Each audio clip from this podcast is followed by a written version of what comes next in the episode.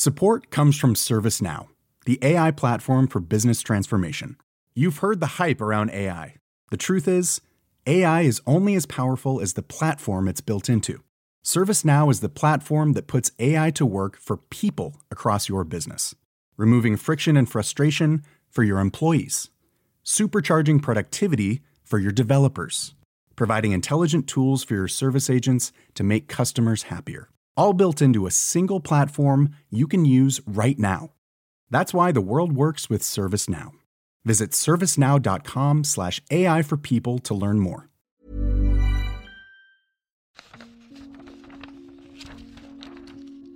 Bonjour à tous, ici c'est Salera Benerbia. Bienvenue dans ce nouvel épisode des podcasts du Dauphiné Libéré. J'ai eu la chance de rencontrer euh, Nadia. Nadia était donc une, jeune femme, elle avait, quand je l'ai connue, elle avait 18 ans et elle était, prostituée pour le compte d'un picaretta. Voici le troisième et dernier épisode de l'affaire des filles de Grenoble, une affaire qui avait défrayé la chronique au début des années 80. Autant le dire tout de suite, âme sensible, abstenez-vous d'écouter, car le témoignage de Nadia est poignant. Après le juge Vesbuch, après le gendarme Allaire, c'est au tour de Nadia, celle par qui l'affaire des filles de Grenoble a commencé. À une époque où la société restait insensible au sort que subissaient les femmes prostituées, Nadia, alors jeune grenobloise de 18 ans, décide de dénoncer ses proxénètes, ses bourreaux, qui lui font vivre un véritable enfer. Elle porte plainte, malgré la peur et les menaces de mort. Nadia revient sur ce qui l'a marqué au fer rouge, une enfance méprisée par son père, une jeunesse piétinée par des proxénètes.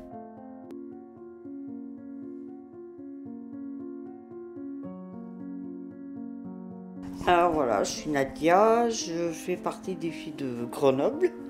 J'avais lancé l'affaire des, filles de Grenoble, l'époque j'étais la première. Et après, il y a les quatre autres qui m'ont suivi. Alors, on est euh, dans votre appartement quelque part. On ne dira pas où vous habitez, vous ne le dites pas. Pourquoi?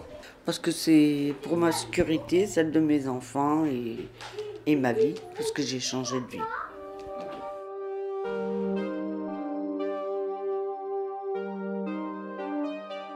Alors, je suis née à Naples, je suis restée à Naples jusqu'à l'âge de 12 ans. Et ensuite, je suis venue en France avec ma grand-mère. Bah, j'ai vécu avec elle. Et après, en 73, mes parents ils sont arrivés à Grenoble avec le reste de mes frères et sœurs. Et ça se passait comment à ce moment-là? Bah, Avec ma grand-mère, très bien. C'est après, quand mon père il est arrivé, que c'était euh, la descente. Parce que mon père et moi, ça n'a jamais été. Euh, Enfin, il m'a jamais supporté. Même quand je suis née, il voulait pas une fille. Euh, parce que à l'époque, en Italie, l'aîné devait être un garçon. Après, quand il est arrivé, j'ai essayé d'aller à l'école, mais il ne voulait pas. Parce qu'il fallait que je m'occupe de mes frères et sœurs. Alors ça fait que je suis pas allée à l'école euh, en France. Maintenant, avec le temps, je m'aperçois, je suis quelqu'un qui aime le savoir, j'aime apprendre. Et ça, ça m'a toujours manqué toute ma vie. Ensuite, donc, euh, vous grandissez, comment ça se passe? J'ai travaillé dans les gants et après, euh, on était pas mal de copines et copains sur les quais, parce qu'on habitait sur les quais. Et il y avait un, copain, moi, hein, c'est un copain au début. Mon père, il croyait que j'avais couché avec lui. C'était faux. Et lui, il avait été voir mon père parce qu'il était plus âgé que moi. Il m'avait... Et mon père, il m'avait forcé à me marier avec lui, à 15 ans. Je l'aimais pas, je pleurais dans l'église, je voulais pas me marier. C'était juste un pote, hein. parce qu'en France, on avait le droit d'avoir des copines et des copains, et ça fait que ça a été un mariage euh, forcé. Et après, euh, au bout d'un mois et demi, il a commencé à vouloir, il m'avait tapé dessus, euh, commencé à faire la misère, et moi j'étais partie, en pleine nuit. À ce moment-là, votre mère, elle est où? Mais ma mère, c'est quelqu'un qui n'a jamais eu, par rapport à mon père, elle avait jamais eu droit à la parole. C'était une femme soumise. je m'en vais chez ma grand-mère parce qu'elle était toute seule. Je dis maintenant je suis émancipée parce que j'étais mariée. J'étais allée voir le, curé qui m'avait mariée. Il m'avait dit, a pas de souci, je vais te trouver un travail. Et un jour, il est venu chez ma grand-mère. Il m'a dit, je t'ai trouvé un travail, faire la plonge. J'ai dit, bah, c'est pas grave, faire la plonge. Ma grand-mère, a dit, bah, on lui fait confiance à un curé. Et il m'avait emmené à la pizzeria. La fameuse pizzeria euh, euh, Saint-Martin-le-Vinou dans la pizzeria, il m'avait présenté à, Le patron de la pizzeria, sa femme, ses filles. Au début, j'ai commencé à faire la plonge, la première semaine. Et après, je lui ai dit, euh, ben, j'aurais besoin de qu'il me donne un peu d'argent, parce que normalement, il devait me payer par semaine. Et il m'avait rien donné. Il m'avait dit, ben, il n'y a pas de souci. Ce soir, je te donnerai l'argent. Le soir, il est arrivé. Sa femme, elle est partie. Deux, trois mecs, ouais, trois mecs qui sont arrivés. Ils m'ont plaqué contre, euh, sur la table. Euh, vous savez, il y avait des tables parce que c'était une pizzeria. Ils m'ont plaqué. Il y en a un, il m'avait levé le pull. Il m'a piqué avec de la drogue, avec la drogue. Et après, ils ont commencé à me violer. Et ça a duré toute la nuit. Lui au-dessus, il avait des appartements. Ça fait qu'il m'a mis euh, dans un appartement en haut, mais j'étais enfermée. Je ne pouvais pas sortir. Et j'ai pas pu me sauver. Ça fait que ça a duré des mois et des mois. Après, il faisait monter les clients. Les clients ils donnaient l'argent à lui. Et ça a duré toute la journée, toute la nuit. Et j'allais sur moi 16 ans. Après, dans la pizzeria, j'ai fait mes 16 ans. Et ça, a duré combien de temps, ça? Un bon moment, la pizzeria. Exactement, je ne peux pas vous dire les mois parce que j'avais fait un vide. Je sais que ça a fait des mois et des mois, mais j'ai jamais su combien de mois. Vous aviez aucun lien avec l'extérieur? Non, j'étais carrément enfermée. C'était euh, une pièce, il y avait un lit, ça faisait une sorte de petit évier, truc. C'était, c'était tout pourri, c'était. Et euh, c'est eux qui. Parce que dans la pizzeria, ça faisait un rideau et après on pouvait monter par euh, les escaliers ou ils montaient par derrière la pizzeria. Et ça fait que moi j'avais pas de lien avec. Euh, c'était juste des gens que eux ils connaissaient qui me faisaient monter en haut. Mais qu'est-ce qu'on vous disait? Qu'est-ce qu'on vous racontait? Est-ce que quelqu'un venait vous voir et vous parler? Oui, ils disaient qu'ils allaient. Si j'essayais de partir, ils s'en prenaient à mes petites sœurs. Et puis le truc, c'est qu'ils me droguaient. Ils me droguaient, ils me faisaient boire. Et après, j'étais quand même sur l'emprise de la drogue et sur l'emprise de l'alcool. Votre famille, à ce moment-là, elle ne cherche pas à vous retrouver, à vous joindre? Non.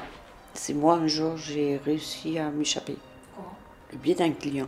Parce qu'il avait ouvert la porte et je l'avais suivi. Et ça fait que j'étais descendue de Saint-Martin-de-Binou chez mes parents. J'étais arrivée chez mon père, j'ai dit je veux pas remonter là-haut, je veux pas remonter là-haut. Et mon père il me dit non, t'es une grosse fainéante. Il avait appelé Zacharia, il m'avait fait repartir là-haut. Zacharia c'est qui? Le patron de la pizzeria. Votre père savait ce qui se passait? Oui, parce que je lui avais dit. Il me croyait pas, il disait que c'était pas vrai, que c'était pas vrai. Vous expliquez ça comment en fait? Bah, Avec la vie qu'il a fait mener ma mère, je pense que la femme, c'est la femme obligée pour mon père. Parce que moi j'ai souvenir, il lui tapait dessus. Même le fait, quand j'étais jeune, bon, je savais pas qu'est-ce que c'était de coucher un homme et une femme. Mais si on entendait quand on était petit que ma mère disait non, elle ressortait, elle avait la tête en sang, euh, il lui mettait des coups de tête. Alors euh, mon père, c'est une femme, ça a toujours été la femme obligée.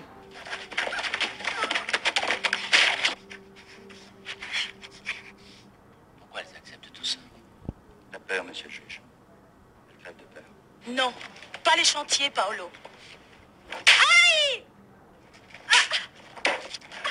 Mais qu'est-ce que vous attendez Que Pratelli descende à gosse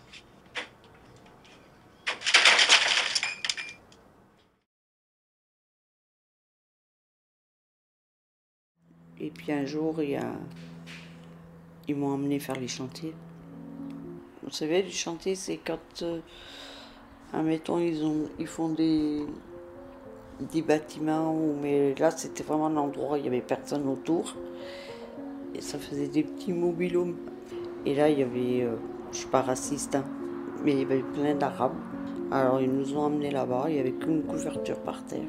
Il y en avait des cinquantaines qui nous passaient dessus toute la nuit. On ne pouvait pas s'évader, ils nous tenaient les bras pour pas qu'on bouge. Alors ça fait qu'ils nous tenaient et tous les autres ils nous, ils nous violaient. Parce que pour moi c'est du viol.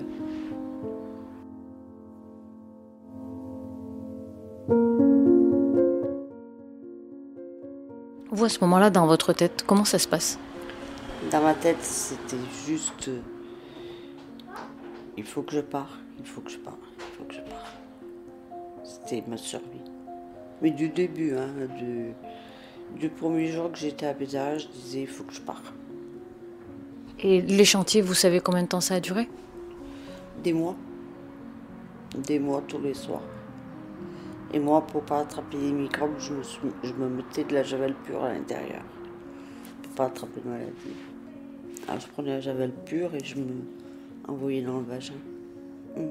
Une fois sur un chantier, j'avais réussi à me pousser un peu, un époxénète. Il m'avait rattrapé, il m'avait mis un coup de serpette.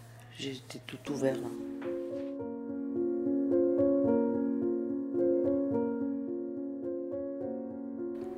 J'ai eu un enfant après avec Aldo, que j'avais connu à la pizzeria. Bon, c'est vrai, c'était un beau mec. Et euh, j'ai eu un petit béguin parce que j'avais tellement vu des erreurs que lui me souriait. Au début, il me parlait gentiment. Il a su y faire aussi. Hein. Et euh, qui avait dit à, à Zakaria, ben, maintenant je la prends avec moi. Mais moi, je croyais que c'était la liberté. Mais c'était pas du tout ça non plus.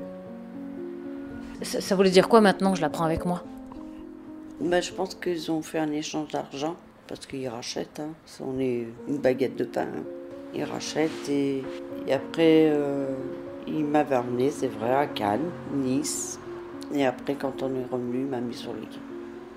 Alexandre, il est né en 77 après. Comment vous arrivez à savoir que c'est Aldo le père? Parce que euh, quand j'ai été sur les quais, c'était qu'avec des préservatifs. Au moins, lui, il me laissait ce, ce choix-là. La seule fois que je suis tombée enceinte, c'était de lui. À les quais, je suis restée des années. Euh, pareil, les clients, clients, je me faisais taper dessus. Euh. et après, je, suis tombée enceinte d'Alexandre. Il le voulait, moi, voilà, j'étais enceinte, j'étais jeune, je voulais le garder. J'allais travailler enceinte. Mm. Parce qu'il ne me laissait pas le choix, j'allais travailler enceinte. Je devais être enceinte de 5 mois et un client, j'ai vu qu'à place de prendre la bonne route, il allait prendre une autre route. Et dans ma tête, je me suis dit, lui, c'est un psychopathe, il va me tuer. Alors j'ai sauté de la voiture. Vous avez eu beaucoup de, de, de, violence, de sévices? Oui, j'ai eu des brûlures tout le temps. Un cigarette, tout ce qu'il y a. Pour me punir, ils m'ont mis des bâtons dans le vagin. Pour vous punir de quoi? Bah Parce que moi, je suis têtue. Et je suis une battante. Et je disais toujours. Euh, je voulais montrer que j'étais pas une chose. Que j'avais du caractère et qu'un jour ou l'autre, ils allaient me le payer. Alors, euh, c'était leur punition, les bâtons dans le vagin, les brûlures. J'ai encore des traces de brûlures. Qui est-ce qui vous faisait ces, brûlures? À la pizzeria aussi, on m'en a fait. Euh, Félix. Après, j'avais eu le nez cassé. Et puis, une nuit, ils ont voulu m'attacher à un arbre. Ils, voulaient que je meure, quoi. Parce qu'ils sentaient que j'étais dangereuse pour eux. Ils m'ont attaché à un arbre toute la nuit, il y avait la neige. Depuis, j'ai peur de la neige. Et. Euh, D'abord, ils m'avaient violé et tout. Et après, ils m'ont déshabillé. Et je suis restée toute la nuit dans la neige attachée. C'est le lever du matin, je sais pas, il devait avoir une étoile sur ma tête, je suis pas morte. C'est un paysan qui m'a retrouvé avec un traiteur. Il avait appelé les gendarmes et je suis allée à l'hôpital. Mais j'étais déjà semi-coma, hein. j'étais, euh, j'étais gelée quoi. Ensuite, j'ai vu les meurtres. Non, regarde, les meurtres, ils étaient. Quand je me suis réveillée, ils étaient à mes pieds. Mais j'avais eu peur, j'étais pas prête à porter plainte. Parce que là, j'ai eu la peur de ma vie. Parce que je me disais, ben, j'avais plus confiance aux, êtres humains. Que ce soit les mœurs ou n'importe quoi, j'avais pas confiance. Il y en a deux, j'avais fait des liens avec eux, Cabrol et Godin, mais j'avais toujours cette peur en moi. Après, je ressors. Vous, vous ne dites rien? Non, je dis rien. Et après, j'ai eu mon enfant. D'abord, il y a eu la mort de Nadia Moulier. Vous la connaissiez, Nadia Moulier Oui. Le truc, c'est que nous, on allait la voir à l'hôpital et on avait vu que on n'a jamais pu prouver que lui, il l'avait débranché. Son net. Elle commence à dire les choses et euh, ça ne l'avait pas plu, ça fait qu'il avait débranché. Et Nadia, elle est morte. Et moi, j'avais dit, ben, maintenant c'est fini. Ça a été le déclic pour vous? Le déclic, et puis le déclic quand ils m'ont enlevé Alexandre parce qu'il m'avait kidnappé Alexandre. Bah, ils étaient venus, parce que moi je m'étais cachée chez ma grand-mère. Ils étaient venus, ils m'avaient pris Alexandre et ils l'avaient emmené au fond, fond de l'Italie, à Corato. Il avait quel âge à ce moment-là, lui? Même pas un an, c'était un bébé. Moi je suis retournée travailler, parce que je voulais mon enfant. Alors ça fait qu'ils m'ont fait travailler un peu à Turin. Les Italiens ils m'ont expulsée parce que j'étais française. Ça fait que je suis retournée en, France, j'ai travaillé, travaillé, travaillé. Et après, petit à petit, j'ai su où il était mon fils, Alexandre. Ça fait que j'ai fait de Grenoble au fond fond de l'Italie, entre les trains, le stop, pour aller récupérer mon enfant, Qui est-ce qui vous l'avait enlevé? Aldo, et ses frères. Donc son père. C'était la perte de mes yeux, c'était tout, il fallait que je récupère mon enfant. Aldo, euh, il a fait du mal à, à votre enfant? Bah, lui, il disait que non, mais quand on l'a récupéré, il avait des côtes cassées, des tympans percés, des fesses brûlées. Ensuite, je l'ai caché. C'est une des filles qui m'avait aidé à le cacher. Et après, il s'en était pris encore à moi, parce que bon, euh, il savait où j'étais, mais mon fils, il savait pas où il était. Et euh, j'étais sur la route de Moirin et tout, ils m'ont mis dans un état pas possible. Et à l'air, le gendarme, il est passé.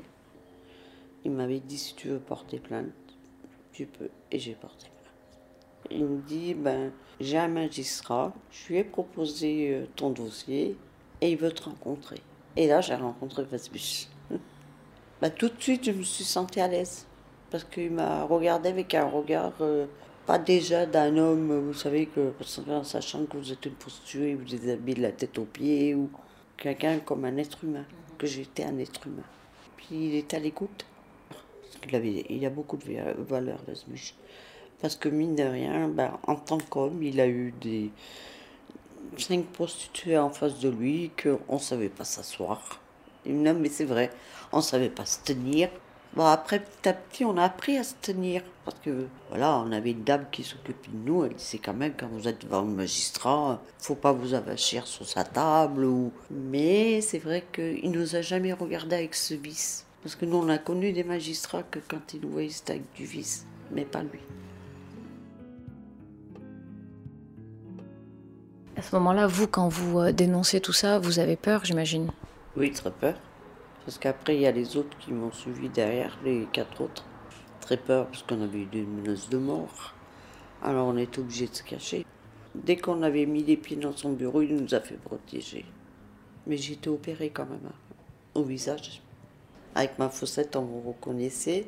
Et j'avais les yeux un peu plus bridés. Ça fait qu'ils m'ont changé un peu les yeux. Ils m'ont enlevé la fossette et un peu le nez. J'ai beaucoup quitté Grenoble parce que moi, c'était plus mettre l'abri à, à Alexandre. hein. Comment vous viviez? Mais moi, j'ai travaillé du début. Je voulais travailler. Ouais, J'ai travaillé avec les personnes âgées. Et après, quand je suis revenue sur Grenoble, j'ai travaillé dans les crèches. Vous avez dénoncé auprès de- du juge Vesbuche. Vous vous dites quoi? Vous dites l'enfer se termine, je vais enfin sortir de tout ça? Non, parce que ça a été une bataille juridique, une bataille avec les avocats verses, parce que j'ai eu des, des avocats en face que, bon, il y en avait, c'était mes clients. Alors ça fait que euh, quand j'étais en face d'eux, au début, j'étais folle, j'étais ci, j'étais ça, et qu'à au bout d'un moment, ben, on est, moi ou les autres, on est obligé de donner des détails pour qu'ils arrêtent de nous traiter de folles. Ben, moi, j'avais dit qu'un avocat, il avait un grand beauté avec euh, des petits poils dessus. Eh ben, pas loupé. L'asbuche, il avait vu qu'il avait des petits poils dessus. Sans vérifier. Oui, oui. Parce que c'était un grand. À l'époque, c'était un grand avocat de Grenoble et ben, il avait tout le barreau pour lui. Hein, que ce soit Vesbuche ou le procureur, ils ont vu que bah, tout ça qu'on disait, c'était vrai. Mais moi, j'étais pas là pour dénoncer ces gens-là parce que, voilà, c'est. Après, chacun son fantasme. Tant qu'on ne viole pas une personne. Mais euh, c'est vrai que si on me disait quelque chose qui me convenait pas, ben, je leur envoyais le pic comme quoi, voilà, euh, je t'ai eu comme client, reste à ta place. Aujourd'hui, Nadia a 62 ans. Elle est mère de trois enfants, grand-mère de six petits-enfants. Elle lutte contre une autre forme de violence, la maladie. Et celui qui sait encore mieux parler d'elle est le juge Paul Vesbuche, qui, depuis la fin du procès, a gardé des liens très forts avec elle, des liens presque de filiation. Bon, ben, on, se suit. Mais vous savez, elle, c'est un véritable miracle. Il y a quelque chose d'étonnant. Il faut, savoir qu'elle euh, qu'elle qu'elle a un cancer généralisé depuis bientôt 15 ans. et qui est toujours en vie, et que les médecins euh, ne comprennent pas euh, ce qui se passe. Oui, elle mérite, elle est, alors du point de vue humain, elle est plus intéressante que moi. Ouais, c'est un père. C'est un père et puis il fait partie de ma vie, de ma famille, de mes enfants. Il sait quand mes enfants ça va, quand mes enfants ça va pas, ou vice versa. Hein. Même si les siens ça va pas, moi je suis au courant. On n'a pas. Mais du début euh, que le procès, parce que juste au procès, il n'avait pas le droit d'avoir des liens comme ça avec moi. Parce qu'il était juste d'instruction, il était. Mais une fois que le procès a été terminé, eh ben, j'ai fait partie de sa vie, de sa première femme, de, ses enfants et tout. J'ai suivi ses enfants, les études qu'ils ont fait. Denis qui est devenu magistrat. Euh, et même quand je les vois, on dirait qu'on est des frères et sœurs. C'est mon abbé Pierre. C'est mon abbé Pierre.